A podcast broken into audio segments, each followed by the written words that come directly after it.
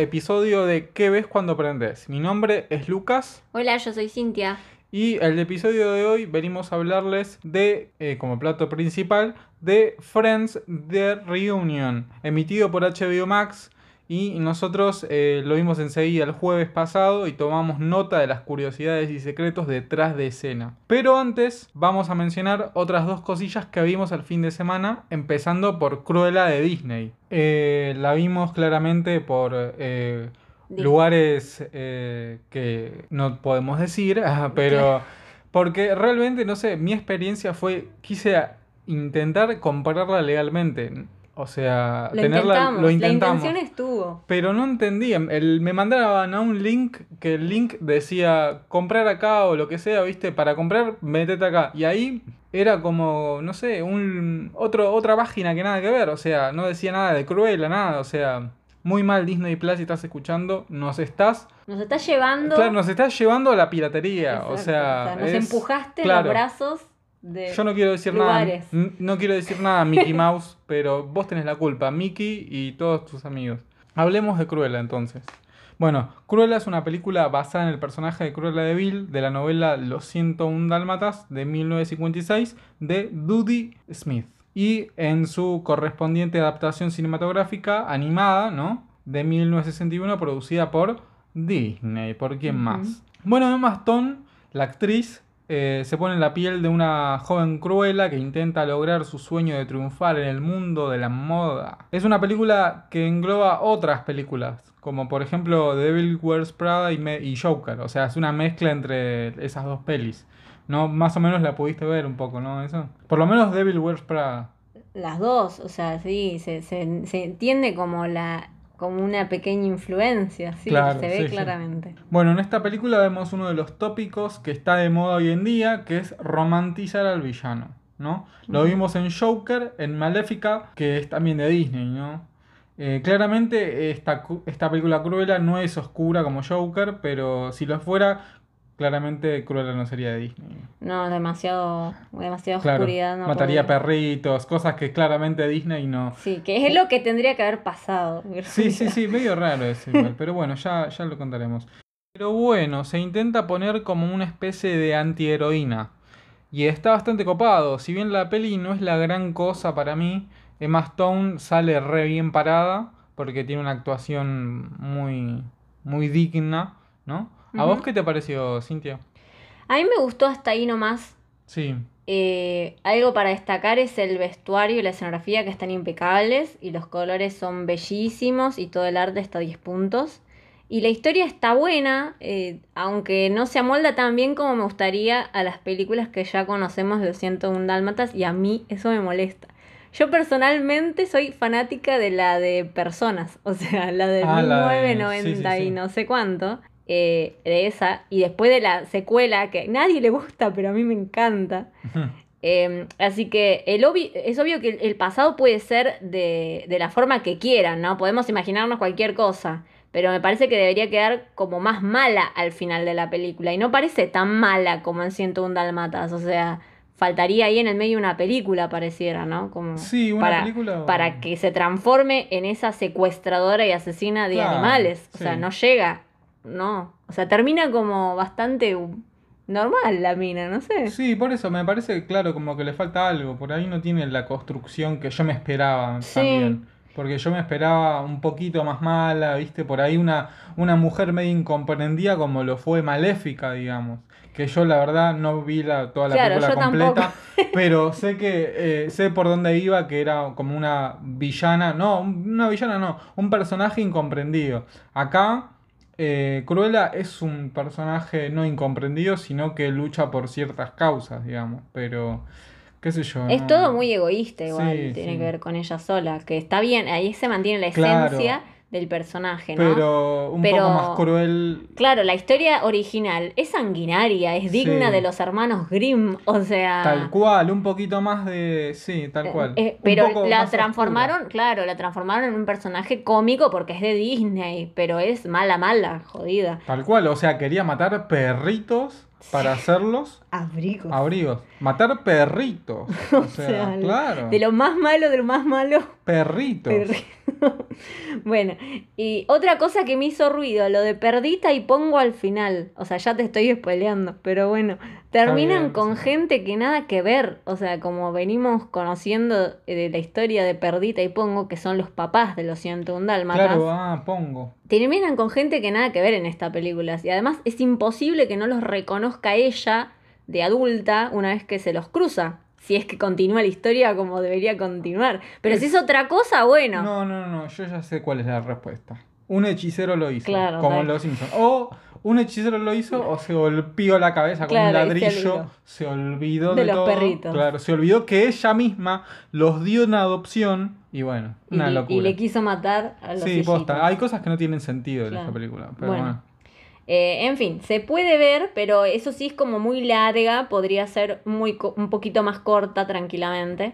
No la recomendamos 100%, digamos, pero no está de más verla. O sea, Entretenida, está ahí. para verla con un niñito al lado, qué sé yo. Y sin perritos. por Sí. dudas. Ah, y otra cosita que recuerdo, que me acordé, Sí, es que es demasiado dramático el personaje. O sea, ella es dramática, pero no me gusta para nada la exageración en, en la pronunciación. La voz así, como te pone, ¿viste? No, eso, no, tachada, no, me dio un cringe tremendo. Eso es lo, lo que más no, menos me gustó del personaje. Pero después está divina. A mí me sorprendió el actor secundario que hace. el- sus secuaces en realidad. Claro. Sus secuaces me Ah, me sorprendieron para bien. sí. Para bien sí me sorprendieron. Eso, los secuaces, ¿serán los mismos del Sí, futuro? para mí sí. Pero no sí. encaja para nada. Es un Doctor House eh, del pasado, este. Son muy idiotas Sí, sí, de adultos. O sea, no- ¿qué les pasó? Los cagó a bifes y se les murieron millones de neuronas. entonces. También se golpearon con un ladrillo. Claro, ahí está. Esa es la explicación de todo. Bueno, otra, cosa que vimos, eh, también por necesidad que tenemos a veces de ver películas de terror, porque a veces es como que el día se presta para ver una película de terror, no sé Tal si les pasa, o de suspenso. Vimos Would You Rather del año 2012 o 2013, 2012, sí. De un director bastante desconocido, David Gad- Guy Levy, perdón, Levi en realidad. es. Ujú. Y como protagonista a Brittany Snow, que yo no la tengo, pero Cintia sí. Sí, yo la conocí en Niñera Prueba de Balas con Vin Diesel. No sé si se acuerdan No, de esa para nada. película. Yo no la vi. A mí Detesto me a Vin Diesel. encantaba esa película. O sea, yo te miro esas películas de Disney que tien- son de, de personas. Yo digo de personas. Disney de personas. O pone las de Lindsay Lohan, ¿viste? Todas esas yo te las vi, no te preocupes. Entonces, Sí. ahí hacía de la, de la, una de la, de los hijos que tenía que cuidar Vin ni- Diesel. Niñera prueba de balas. Niñe, niñera, niñera prueba de balas, pero en realidad es como un niñero porque es Vin Diesel el Claro. niñero. Y bueno, la adolescente más grande, jodida, es ella.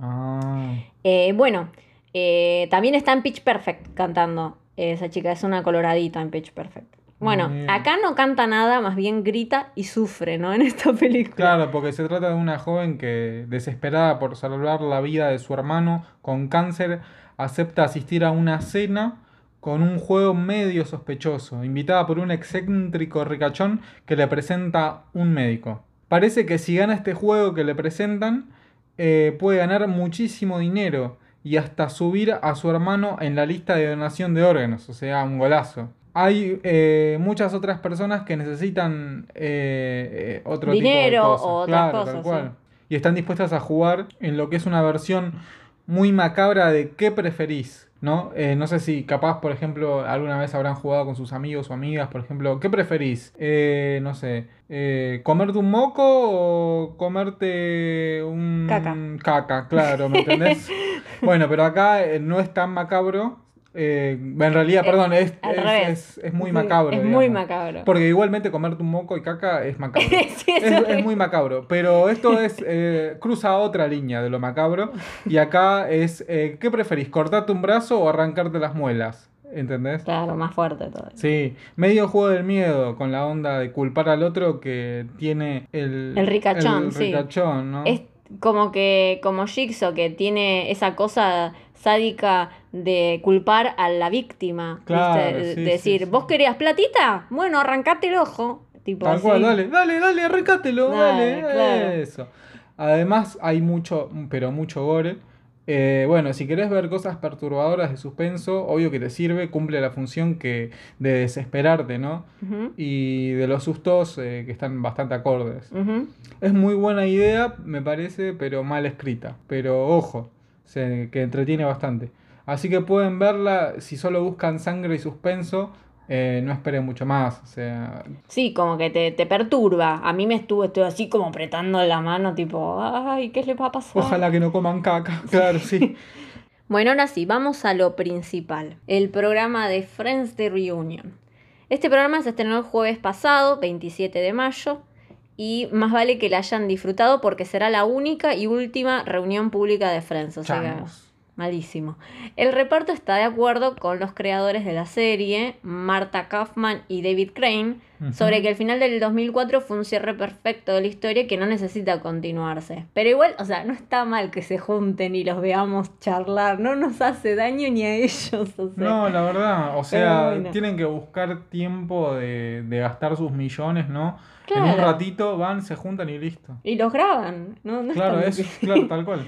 Bueno, aunque entrevistados por James Corden frente a un público o charlando en los decorados íntimamente entre los seis, nos encantó verlos y acá vamos a enumerar algunas de las cositas que ocurrieron en este programa que nos emociona tanto. Primer dato. El decorado se rearmó casi en su totalidad de las partes del original que había sido desmontado, porque debían rodar en ese momento otra serie en el estudio en el 2004. Entonces, algunas de las partes las tenía guardada el mismo director de arte en su casa, un capo.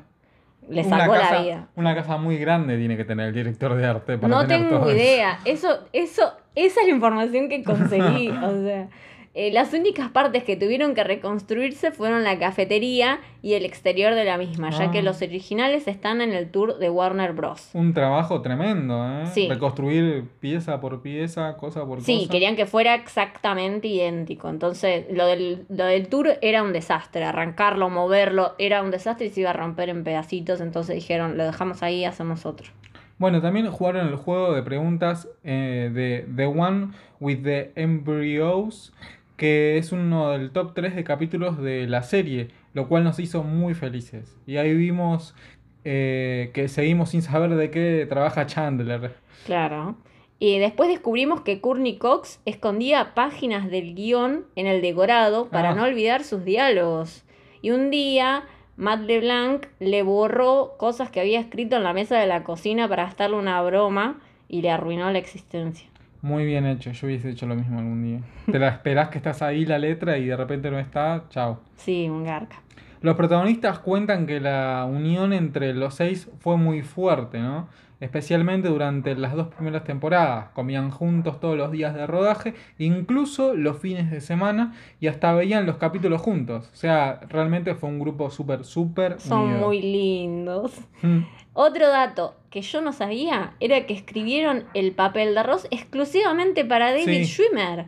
Y debieron insistirle mucho para representarlo. o sea, Perdón, ¿eh? Pero sí. ¿cómo no lo sabías? Nosotros hicimos un capítulo de Friends vs. How I Met Your ¿Y lo Mother, mencionamos? donde lo mencionamos. Ay, perdón. Sí. Así que ustedes que están escuchando, vayan después de este capítulo a escuchar el capítulo de Friends vs. How I Met Your Mother de este podcast.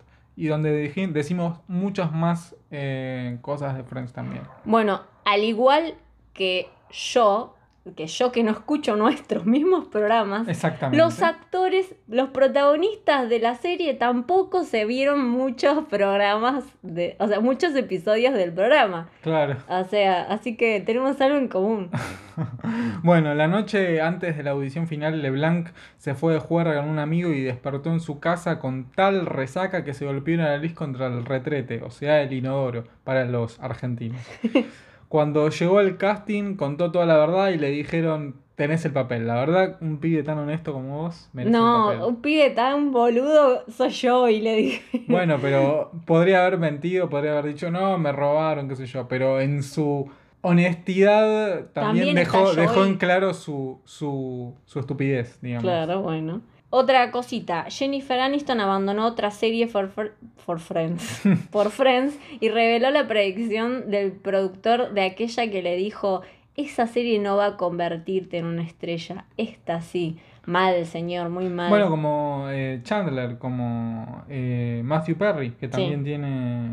Estaba en otra serie y lo, lo, sacaron los creadores de Friends, los productores lo, lo abdujeron de esa serie y lo pusieron en Friends y la verdad que resultó. Y Lisa también. El único que no tenía un mango Ah, ni sí, nada Lisa de también. trabajo Era era Matt. Matt, LeBlanc. Claro, pobre chabón, que estaba con 10 dólares supuestamente en el bolsillo.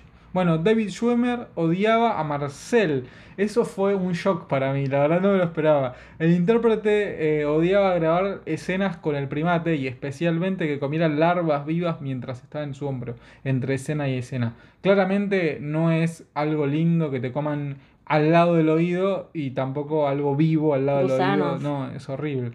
Me, me encantó cuando Marcel, eh, cuando Marcel, cuando David eh, le decía, bueno, eh, en un momento, claro, ya se volvió tan insoportable que, que Marcel se tenía que ir, ¿no? Y David dice, no, Marcel needs to fuck off. Me encantó. Muy bueno. Un capo. Otra cosa interesante fue que The One Where No One's Ready, capítulo en el que Ross intenta que Sí. sus amigos se vistan para no llegar tarde a una cena de gala, Bla, bla, bla. fue el primero en rodarse en tiempo real con un único decorado. Pero los planes de rodaje se vieron comprometidos porque cuando Joey tiene que saltar sobre el sillón, LeBlanc se rompió el brazo y terminó siendo el rodaje más largo al final. El Classic capítulo Joey. que tendría que haber sido más corto. Classic Joey. Siempre antes de empezar la grabación, los actores de Friends se juntaban en una ronda para darse ánimos. Solo dejaron de lado esta tradición precisamente antes de empezar el rodar el capítulo donde el LeBlanc sufrió el accidente. O sea, hablame de creer o reventar. ahí. Eh, y Matthew Perry confesó que sentía ansiedad y una enorme presión durante el rodaje por el miedo a que el público no se riera de sus chistes. Pobre Ah, sí. hombre. Ese tipo como que la pasó mal.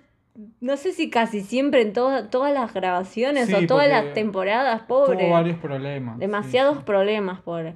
La risa de Janice, interpretada por Maggie Wheeler, fue un mecanismo de defensa que improvisó la actriz para terminar las escenas con Perry, que le parecía demasiado gracioso. O sea, qué sé yo, no sé, me parece. Es una desgracia. No desgracia con suerte, fue suerte lo de Janice. Sí, lo de Maggie pegó, Wheeler. O sea, esa. Porque la risa de ella es icónica. es- Y, y yo, la verdad, no, no me lo esperaba esto tampoco, porque yo pensé que era como, no sé, algo que ya la mina venía laburando desde hace mucho tiempo, diciendo, en el casting voy a hacer esta risa, y todos se van a reír. Yo Y me no, imaginé que la escucharon reírse los productores Claro. y dijeron, esa. Esa es la, La, piba que quiero. insoportable esa. Claro, exacto, tal cual, señalándola, porque Claro, si estamos señalando en Sí, este sí, sí, momento. tal cual. bueno, no, a la pared. sí.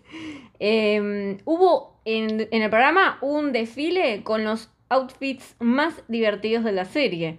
Está Sputnik, La el- vacuna, no, eh, la, la batata, digo. la batata, en la papa eh, barra slash, no sé qué era, satélite. Era una, ¿qué claro, era? una batata. No, una batata o una, Una papa, papa. Una papa. Con Potato. un, claro, con un. Sí, satélite. Algo de un satélite, no Algo me medio raro. Eh, el Holiday Armadillo. eh, Y Joey usando toda la ropa de Chandler. Esos fueron algunos.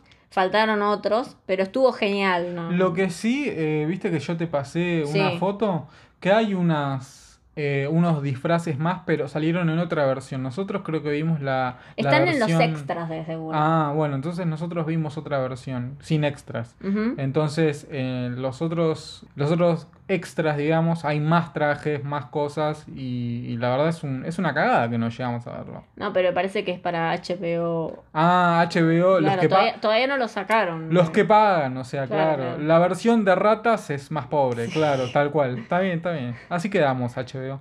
Y bueno, la bomba de la reunión quedó para último lugar, que es Jennifer Aniston y David Schwimmer reconocieron sentir algo mutuo durante el rodaje de la primera temporada, pero nunca llegaron a revelarse al otro. ¡Boom! Esa no la tenía ni Jorge Real, ¿eh? No. No, nada. Todo lo que vemos en escena es producto de ese amor y lo transportaron a Ross y Rachel. Sí. Hermoso. Un Sí, poema. sí. Y bueno, también además les tenemos dos secretitos de lo que era la preparación para el programa, ¿no? O sea, de lo que estuvo detrás, no de Claro. lo que sabíamos porque lo estábamos viendo. Eh, no sé si notaron que mientras eh, estaban los chicos todos entrevistándolos, o inclusive cuando estaban entre ellos hablando en la intimidad, lo vieron a, a Matthew Perry un poco extraño. Por Sí. casualidad, vos, Lucas. Sí, yo pensé que o estaba medio tomado, pobrecito, o se había tomado un clonazepam. antes. Claro, yo pensé eso, pensé que estaba medicado por alguna razón o no, nunca pensé se está drogando ni, ni que está alcoholizado. No, pero- no, yo no de- Eh, del chabón hay que ayudarlo y hay que hacer una intervención de No, drogas. no, sino que como que se clavó, claro. Está yo nervioso y... Lo sentí no o como que está nervioso o el chabón teni- no tenía la, la menor intención de estar ahí, entonces ¿qué hace? Bueno, me clavo unos, unos tequilitas y salgo, ¿viste? Me pareció eso, qué sé yo. Bueno, era... eh, la verdad es que la razón es bastante, bastante boba, era bastante cotidiana la, Ah, la razón. Eh, dicen fuentes cercanas al actor, según el, el periódico The Sun, Que eh, la actitud de Matthew Perry se debe a que estaba todavía convaleciente de una intervención dental de urgencia a la que tuvo que someterse justo antes de rodar el especial. Uh, qué agarrón. Así que eh, no hay que preocuparse por nada, está completamente sobrio, está todo ok con Matthew Perry, solo tuvo un problemita en los dientecitos y por eso estaba molesto, debe ser, debe ser una porquería. Claro, imagínate. hablaba poquito y, y- y no se le veían mucho los dientes, claro. Sí. Eh, otra cosita eh, que queríamos la respuesta Sí. era ¿por qué no está Paul Rudd? ¿Qué pasó con Paul? ¿Qué ¿Alguien lo vio a Paul Rudd? ¿Qué pasó con Paul Rudd? Entonces nos pusimos a buscar respuestas a nuestras preguntas. Y es que el director de la reunión, Ben Winston, explicó en una entrevista concedida a The Rap las razones de estas ausencias como las de Paul Rudd y también Cole Sprouse que interpretó al hijo de Ross, Ben. Ah, cierto. ¿No? Dijimos, ¿dónde está este Sprouse? Bueno, Claro, perdón, ese Sí. chico Cole Sprouse no es el que está en esa serie eh, de adolescentes. ¿la que te gusta a vos? No, que no me gustaba, ya me gustaba, pero ya creo que eh, pasó a ser como hormonas adolescentes la serie. Claro, ni idea. no, No, ya me acuerdo. Sí, esa. ¿Es ese o el otro? Porque son- Riverdale. Sí, no, ¿sí? sí, Riverdale, pero son no sé, alguno de los dos. Sprouse es. Sí, bueno, ya Eh, ahí. no sé si Ben, inclusive, vos decís que solo fue Cole, ¿no fue el otro también? Bueno, ni idea, no me acuerdo. No sé. Eh, en- acá dice Cole Sprouse. Entonces, Bueno. eh, Cole Sprouse y Paul Rudd y otros, dice el director, que no Sí. pudieron ir porque no podían tener a todo el mundo. Dice, es un especial cortito, no podemos tener a todo el mundo. Pero déjate joder, boludo. Paul. Rudd era lo más, Sí, boludo. y que. No, pero en realidad dicen, Estoy hay algunos que no pudieron insistir porque hay problemas de agenda o restricciones de movilidad por la misma pandemia, ¿no? Bueno, pero igual, boludo. Eh, lo sacaron a, a Gunter por videollamada. sí, tal cual. boludo. Uno diría eso, ¿no? Como, che, no, estaría bueno, hubiese estado. Pero bueno, Paul Rudd está rodando Ant-Man y and the Wasp, Sí. Quantum Quantumania. Eso. Que se va a estrenar en los años que vienen, en algún en momento. algún momento. Entonces era como que estaba muy ocupado y parecía que Pero una no videollamada, Y Paul, hubiese una estado videollamada. bueno, un mensajito grabado por lo menos, un besito a todos. A la distancia, claro. Claro, pero boludo, bueno, no. joder. Estuvo ahí, es como que Paul Rudd nos ha Creo que no solo Paul Rudd, sino la producción estuvo floja. O sea, sacaron a Gunter. Eh, perdón, no a Gunter, el chabón tiene nombre, pero la verdad no me molesté en aprenderlo ni tampoco voy a hacerlo. Así que, pero pobre chabón, eh, quedó Gunter para toda la vida. Lo queremos, pero claro, No, pero dale, Paul, Paul Rudd, ponete media pila. O sea, sí. yo sé que escuchas el podcast, boludo, dale. el, el, el especial, a vos, ¿te gustó o no te gustó? Yo estoy satisfecha, estaba chocha, medio al pedo algunas apariciones de famosos, vos decís. Justin Bieber, por ejemplo. ¿Qué, carajo hacía? Yo ahí? entendía cara de Levine o Cindy Modelo, Crawford, modelos. Claro. ¿Qué hace? ¿Qué hace? Para mí que el chabón dijo, le pintó, le dijo a la gente, ¿sabes que quiero estar ahí en el Sí. especial de Friends? Y ahí estuvo. y bueno, ahí estuvo. Todo, con la plata se consigue todo, boludo. Sí, tal O sea, cual. Y, Y Paul Rudd no estuvo. Ah, seguía. el seguía. No, pero. Me encantó que estuvieran los, los papás de Rosy Mónica. Ah, bien, bien. Los Geller, los amo. Me encantó. Los Fue un detalle. Además, Rat, re tiernos, re viejitos. Los. Geller unidos jamás serán vencidos. Sí, me encantaron. Bueno, o sea que fue un buen especial para Fue vos. un buen especial. Sí, no vi otros especiales de reuniones. ¿Vos viste algún otro? Sí, varios, sí, sí. Ah, sí. no, yo no. Bueno. En realidad, un par, pero. Sí, no, qué sé yo. En realidad fue lindo ver a toda la pandilla de nuevo, pero. Y me gustó ver secretos así. Además de que me encanta ver en los decorados todo como está armado. Me vuelve loca eso. El detrás de escena de todo el decorado. Sí, aparte, la, la parte de atrás del decorado tenían escritos cuando terminaron la serie Sí. varios mensajes y cosas, grafitis, lo, para como quieran. despedirse. Sí, la verdad que estuvo lindo, o sea, fue. Fue emocionante también. Sí, me sí, sí. Fue un, una buena mirada detrás de escena también, ¿no? Y la verdad que es como que los espectadores nos integramos al, al equipo de producción de Friends, porque el equipo de producción, mismo los actores también, tienen un montón de anécdotas, y es como que pudimos por una hora y media ser parte de eso. Sí, Así que cual. estuvo piola. Y nada, o sea, como que eh, conoces lo que ellos piensan también sobre el programa, que mucho no, capaz no, no se sabía tanto, eh, o capaz se abre más entre ellos, como que la cámara los mostraba de atrás, ¿viste? Sí, a mí lo que me, sí, lo que, lo que me gustó también es la recreación de algunas escenas. Eso también estuvo bueno. ¿Cuál específicamente? Y la de My Eyes, por ejemplo. Ah, ah, claro, no, la recreación, claro. Claro, Me estuvieron leyendo los guiones. Sí, divino. La Por eso, no, muy emocionante todo. A mí me encantó, me emocionó. Sí, la verdad, igual a mí. Así que bueno, eh, creo que llegamos al final Llegamos de este al final. capítulo. Recomendadísimo a Friends para quien no lo haya visto. Claramente el que no la vieron no creo que esté escuchando esto, No. pero eh, si no lo hicieron y lo están escuchando, escu- eh, véanlo. Y si también eh, lo pueden ver a Paul Rudd por ahí, díganle, recrimínenle que no apareció en el especial. Y nada más, solo eso. Bueno, llegamos al final. Y nada más que decir, por favor, síganos en Instagram eh, y en Facebook también, eh, en que ves cuando aprendes, con un signo de interrogación, y en Instagram es arroba que ves cuando aprendes todo junto. Bueno, llegamos al final. Mi nombre es Lucas Yo soy Cintia. y nos escucharemos en la próxima emisión de ¿Qué ves cuando aprendes? Abrazo para Chau, todos. chau.